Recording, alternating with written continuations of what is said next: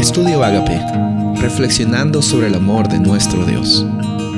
El título de hoy es Isaías 42.1. He aquí mi siervo, yo le sostendré, mi escogido, en quien mi alma tiene contentamiento. He puesto sobre él mi espíritu, él traerá justicia a las naciones. Me recuerda bastante este versículo a la escena en la cual Jesús había sido bautizado.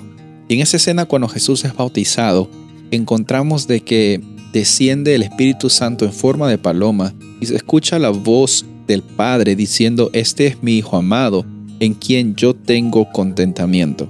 Parece que es el cumplimiento de la misión de Jesús, el ungimiento como Mesías, como libertador para el propósito de servir y salvar a la humanidad.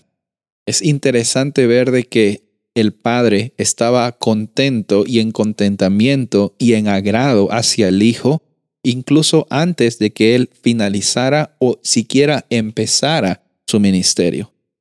Y es que ese es el carácter de el reino de Dios. El reino de Dios no consiste en desempeño, porque si se tratara de desempeño, nunca nosotros tendríamos acceso a la oportunidad de salvación porque nuestro desempeño nunca va a ser suficiente. Cuando se trata del pecado, el único que puede solucionar ese problema es Cristo Jesús. Encontramos aquí de que Él llevó ese ministerio, estuvo caracterizado por estas dos cosas, servir y salvar. Donde quiera que Él iba, siempre encontraba oportunidades para servir y Él suplía las necesidades de las personas, no con un interés de, de llamarlo solamente a que sean sus seguidores. Él no quería seguidores. Nosotros muchas veces queremos seguidores para nuestras redes sociales, eh, personas que admiren lo que hacemos. Jesús nunca tuvo ese propósito. Él tuvo el propósito para venir en esta tierra, él tuvo el propósito de servir y salvar, de ser el siervo que siente y que sufre. Y en esta ocasión es interesante reconocer de que Dios tenía una intención totalmente eh, fija de proveer oportunidad para nosotros, que nunca se trató otra vez de nuestro desempeño, sino siempre se trató de lo que Dios hace en nuestra vida.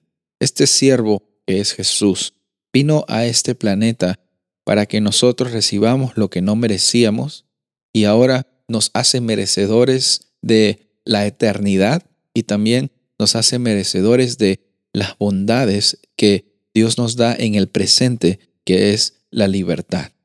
En esta ocasión yo quiero invitarte a que medites en este siervo que sirve, en este siervo que salva, en este Mesías ungido que es Jesús.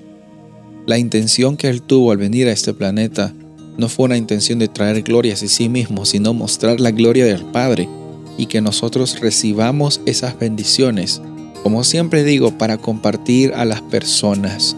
Estamos llamados para ser ríos de agua viva, para que muchas personas también reconozcan y tengan al Espíritu Santo en su corazón y este mundo sea transformado por el amor de Dios. Soy el pastor Rubén Casabona y deseo que tengas un día bendecido.